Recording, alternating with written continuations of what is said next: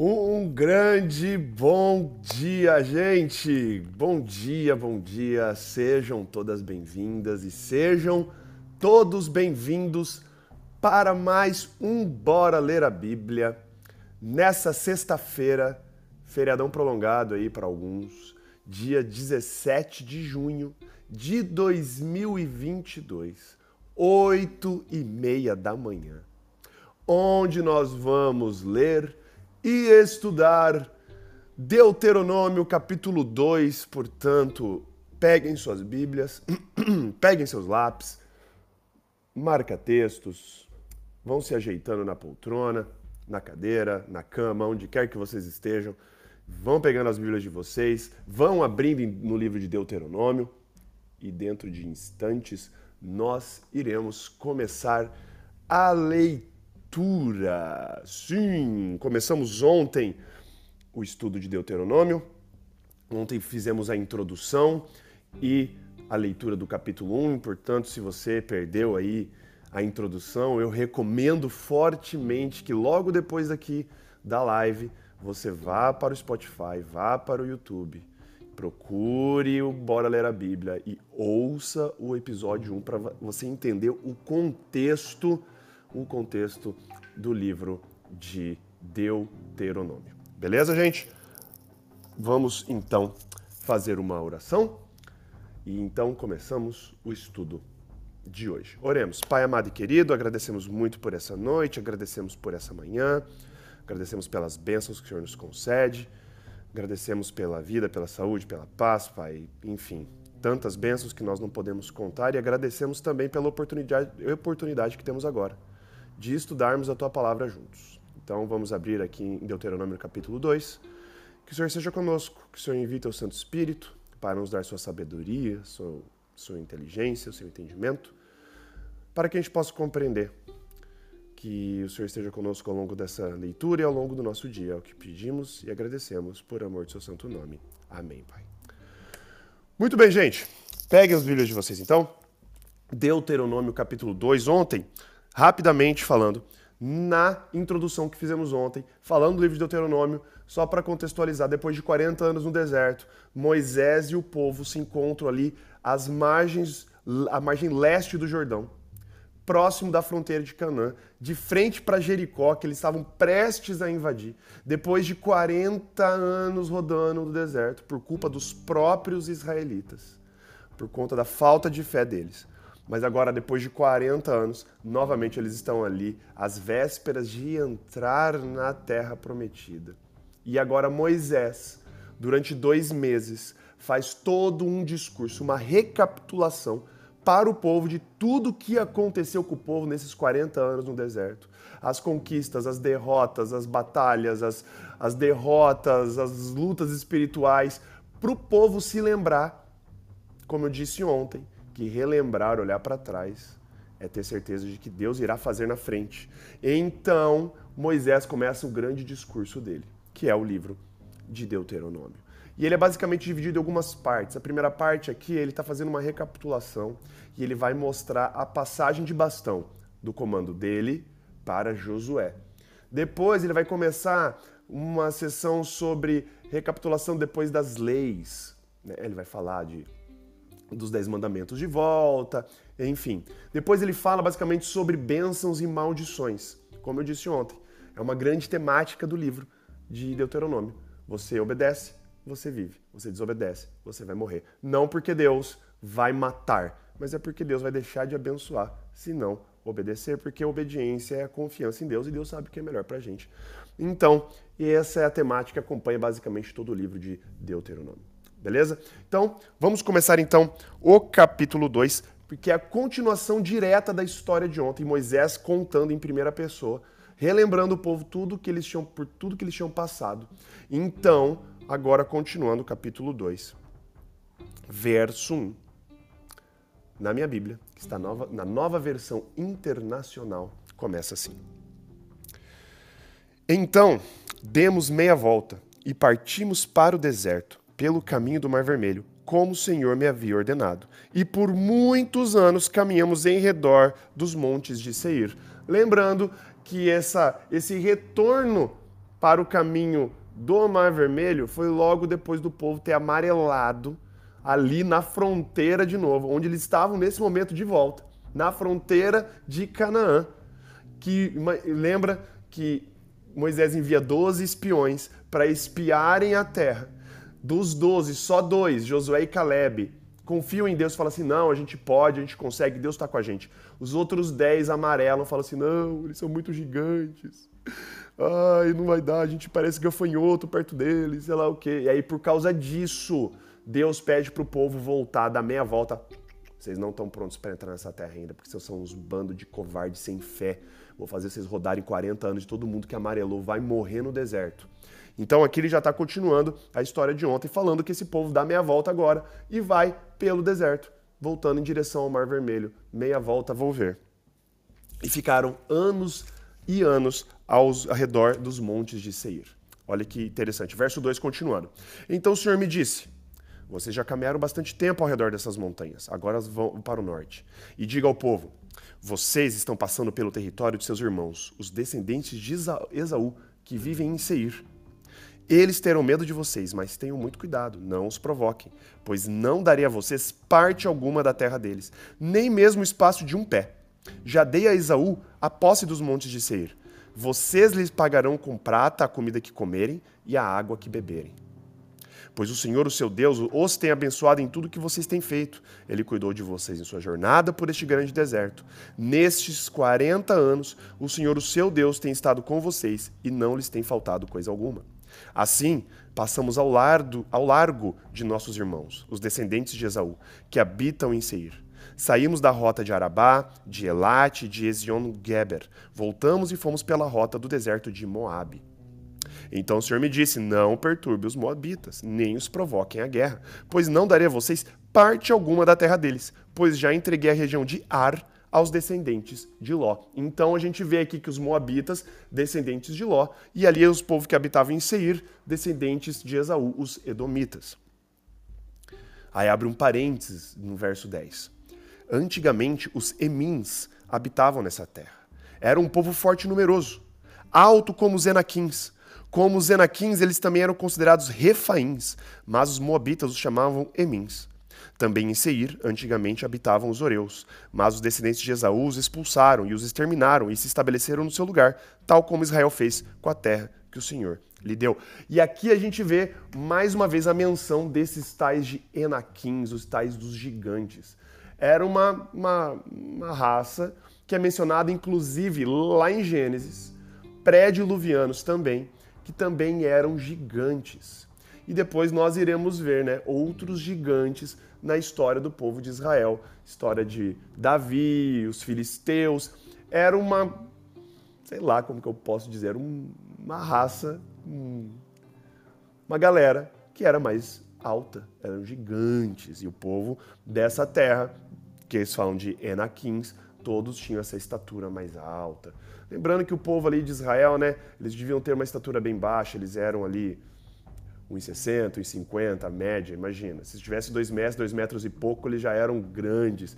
Tanto que quando a gente vê que a, a escolha do rei, do, lá na frente, né, do rei Saul, o rei Saul tinha 1,80m e falava que ele batia assim, o ombro dele já se, ficava acima de todas as cabeças dos israelitas. Então você imagina, os israelitas já tinham estatura baixa, ainda encontra esses enaquins, essa raça que era muito mais alta. Enfim, interessante isso. Verso 13: Agora levantem-se, atravessem o vale de Zered. Assim atravessamos o vale. Verso 14: Passaram-se 38 anos entre a época que partimos de Cádiz Barneia e a nossa travessia do vale de Zered, período no qual pereceu do acampamento toda aquela geração de homens de guerra, conforme o Senhor lhes havia jurado.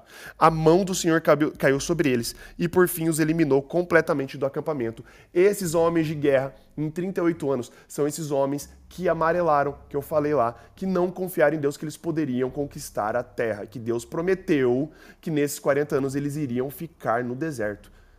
E ficaram. demorou aqui, conforme a Escritura, 38 anos para toda aquela geração de soldados de guerra morrerem.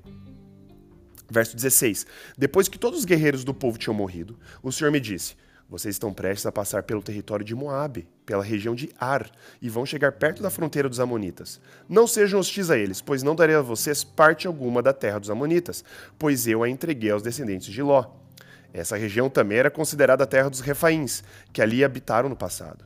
Os Amonitas os chamavam de Zanzumins. Eram fortes, numerosos e altos como os Enaquins. O Senhor os exterminou, e os Amonitas os expulsaram e se estabeleceram em seu lugar. O Senhor fez o mesmo em favor dos descendentes de Esaú, que vivem em Seir, quando exterminou os Oreus diante deles. Os descendentes de Esaú os expulsaram e se estabeleceram em seu lugar até hoje. Foi o que também aconteceu aos Aveus, que viviam em povoados próximos de Gaza. Os Caftoritas, vindos de Caftor, os destruíram e se estabeleceram em seu lugar. Esses Caftonitas são habitantes da ilha de Creta. Os cretenses vão, saem da ilha de Creta, vão navegando, vai até a faixa de Gaza e conquista ali. Posteriormente, esses aqui são conhecidos como os filisteus. Os filisteus, filisteus são esses que vêm da ilha de Creta, grandes navegadores, e se estabelecem depois ali na região da terra prometida, na terra de Canaã. Uma informação também muito interessante. Verso 24. Vão, agora e atravessem o ribeiro de Arnon. Vejam que eu entreguei em suas mãos o amorreu Seom, rei de Resbom, e a terra dele. Comece a ocupação, entre em guerra contra ele. Hoje mesmo começarei a infundir pavor e medo de vocês em todos os povos debaixo do céu. Quando ouvirem da fama de vocês, tremerão e ficarão angustiados. Isso a gente vai ver depois também na história de Jericó. Muito claro esse pavor aqui que Deus, de alguma forma, colocou né, fama do povo de Israel se espalhando por toda a terra ali naquela região. Verso 26, do deserto de Quedemote, enviei mensageiros a Sion, rei de Resbom, oferecendo paz e dizendo, deixa-nos passar pela tua terra. Iremos somente pela estrada, não nos desviaremos nem para a direita nem para a esquerda. Por prata nos venderás tanto a comida que comemos como a água que bebemos. Apenas deixa-nos passar a pé, como fizeram os descendentes de Esaú que habitam em Seir e os moabitas que habitam em Ar. Assim chegaremos ao Jordão e, atravessando a terra que o Senhor nosso Deus nos dá. Mas Seom, rei de Esbom, não quis deixar-nos passar, pois o Senhor, o Deus de vocês, tornou-lhe obstinado o espírito, endureceu-lhe o coração, para entregá-lo nas mãos de vocês, como hoje se vê. Sobre endurecer o coração, eu já falei isso lá em Êxodo, na história do Faraó com as dez pragas. Se você quer saber mais sobre esse endurecer o coração, vai lá no nosso podcast no Spotify ou no YouTube, procura lá a história lá dos, das 10 pragas do Egito e lá eu explico certinho né, sobre o que é esse endurecer, como Deus endurece o coração, o que significa isso. Verso 31. O Senhor me disse: Estou entregando a vocês Seom e sua terra. Comecem a ocupação, tome posse da terra dele.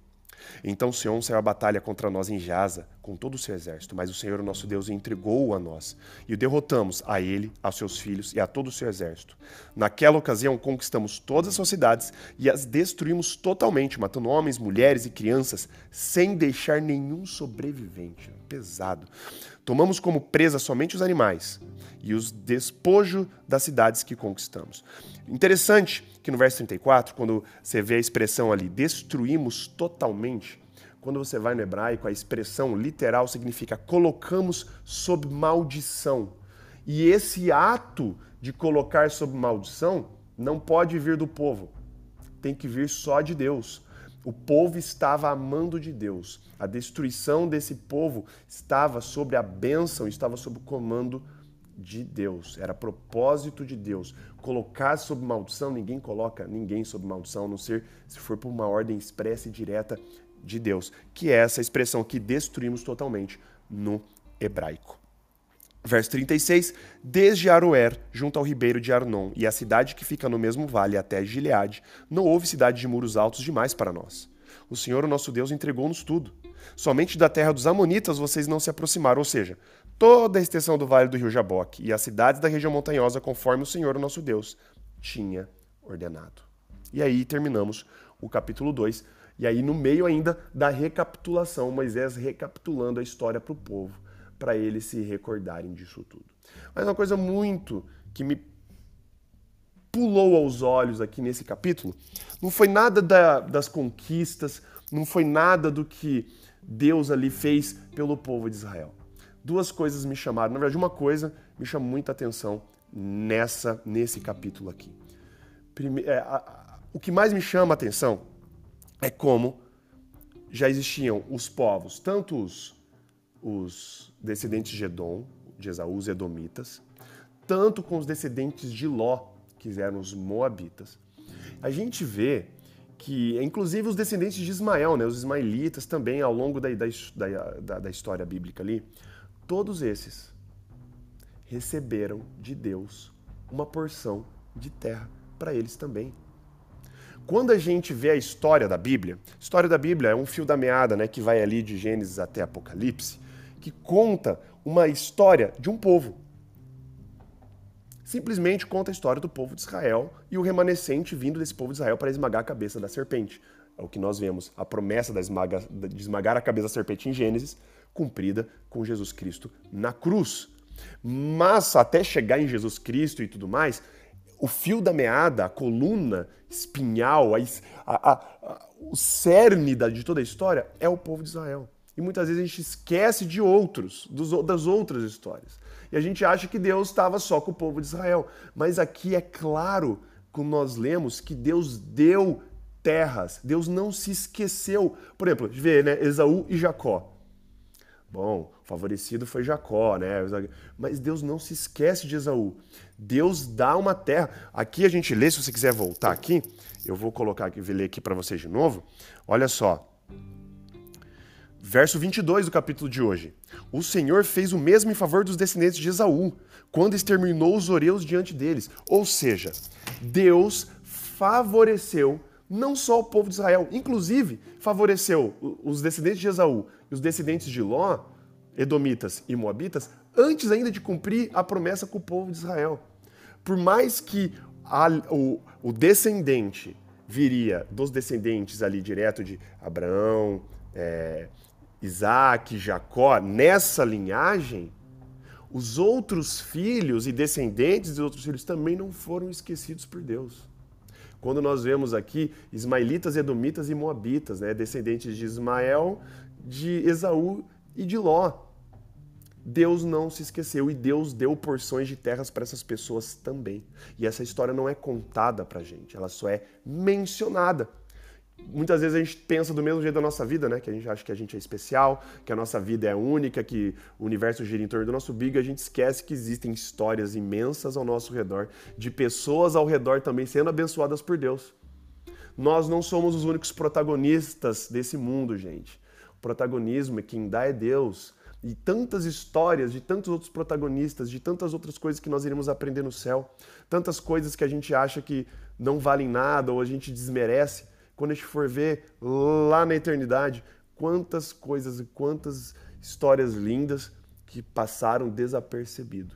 Por que eles passaram desapercebido? Porque o texto bíblico tinha tem um objetivo: mostrar todo essa, esse desenvolvimento desde a queda do homem e como Deus planejou a sua redenção, a restauração, o resgate do, da humanidade através da linhagem de Abraão só por causa disso. Não é porque os outros são menores ou a história dos outros são inferiores, não. Porque a narrativa é essa. Era mostrar isso. Mas Deus não se esquece dos outros. Deus não se esquece de quem não é da linhagem real. Entenderam? Deus não se esquece de você e Deus não se esquece do seu próximo, aquele que você considera inferior a você. Deus não se esquece de você e não se esquece dos outros que estão lá esquecidos por nós. Nós podemos esquecer mas Deus não esquece de nenhum dos seus filhos. E Deus é justo. E Deus é amor. Vamos orar e vamos encerrar então o estudo de hoje. Oremos, Pai amado e querido. A Ti toda a honra, a Ti toda a glória, Pai. Agradecemos porque na leitura de hoje a gente vê que o seu cuidado não passa só pelo povo de Israel, que era o povo eleito, para sair do meio dele a Ti, o nosso Salvador a gente vê que o Senhor também contemplou outros povos, o Senhor não abandonou outros descendentes. Assim como nós temos a nossa história, outros têm outras histórias tão bonitas e tão lindas, Pai. Que o Senhor nos ajude a entender que nós não somos os únicos personagens principais da nossa própria história. Todo mundo, Pai, tem uma história, todo mundo tem seu valor e todo mundo é lembrado por Ti, Pai. ninguém passa desapercebido. Que a gente possa, na medida do possível, quando a gente permitir, Pai, que o Senhor nos faça enxergar com seus olhos o nosso próximo. Enxergar aquele outro que é diferente, enxergar o outro que aos nossos olhos às vezes é inferior, como semelhante, como igual. Que o Senhor tem o mesmo cuidado, o mesmo cuidado que o Senhor tem comigo, o Senhor tem com o meu próximo e o Senhor tem com o mundo inteiro. Tira do nosso coração essa, esse egoísmo, esse, essa falsa noção de superioridade que nós temos muitas vezes com relação ao outro, Pai. Nos dê uma ótima sexta-feira, Pai. Final de semana chegando, muita gente ainda viajando. Que o Senhor proteja a todos, que o Senhor esteja com todas as famílias que estão aqui representadas. Perdoe os nossos pecados e faltas. Tudo isso, Pai, nós te pedimos e agradecemos, não porque a gente mereça qualquer coisa, mas pelo teu sangue derramado na cruz é que nós oramos, Pai. Amém. Valeu, gente. Queria agradecer mais uma vez a presença de todos vocês. Se é a primeira vez que você está entrando aqui, não sabe o que está acontecendo, Saiba que nós fazemos isso todos os dias, de segunda a sexta, das 8h30 às 9 da noite, sábados, domingos e feriados, inclusive os prolongados como hoje, das 8h30 às 9 da manhã, todos os dias lendo um capítulo da Bíblia por vez. Hoje nós lemos e estudamos Deuteronômio capítulo 2, amanhã será Deuteronômio capítulo 3 e assim por diante. Se você conhece alguém, se você quer apresentar esse projeto para alguém, fique à vontade. Inclusive, eu encorajo. O projeto do Bora Ler a Bíblia é um projeto que busca voltar ao hábito de buscar respostas na palavra, não no resto do mundo. Deus já nos conferiu a revelação especial da Bíblia, justamente para a gente buscar aqui todas as respostas que a gente precisa para a gente ser salvo e salvar os outros. Então, convide outras pessoas, fale do Bora Ler a Bíblia. Se você perdeu algum ao vivo, seja no Clubhouse, seja no Instagram, nós também subimos o vídeo no nosso canal do YouTube e no Spotify em forma de podcast. Beleza, gente? Um grande abraço, um beijo para vocês, todos uma ótima sexta-feira e até amanhã, 8 e meia da manhã, com Bora Ler a Bíblia, Deuteronômio, capítulo 3. Um grande beijo, um abraço para vocês, valeus e falou!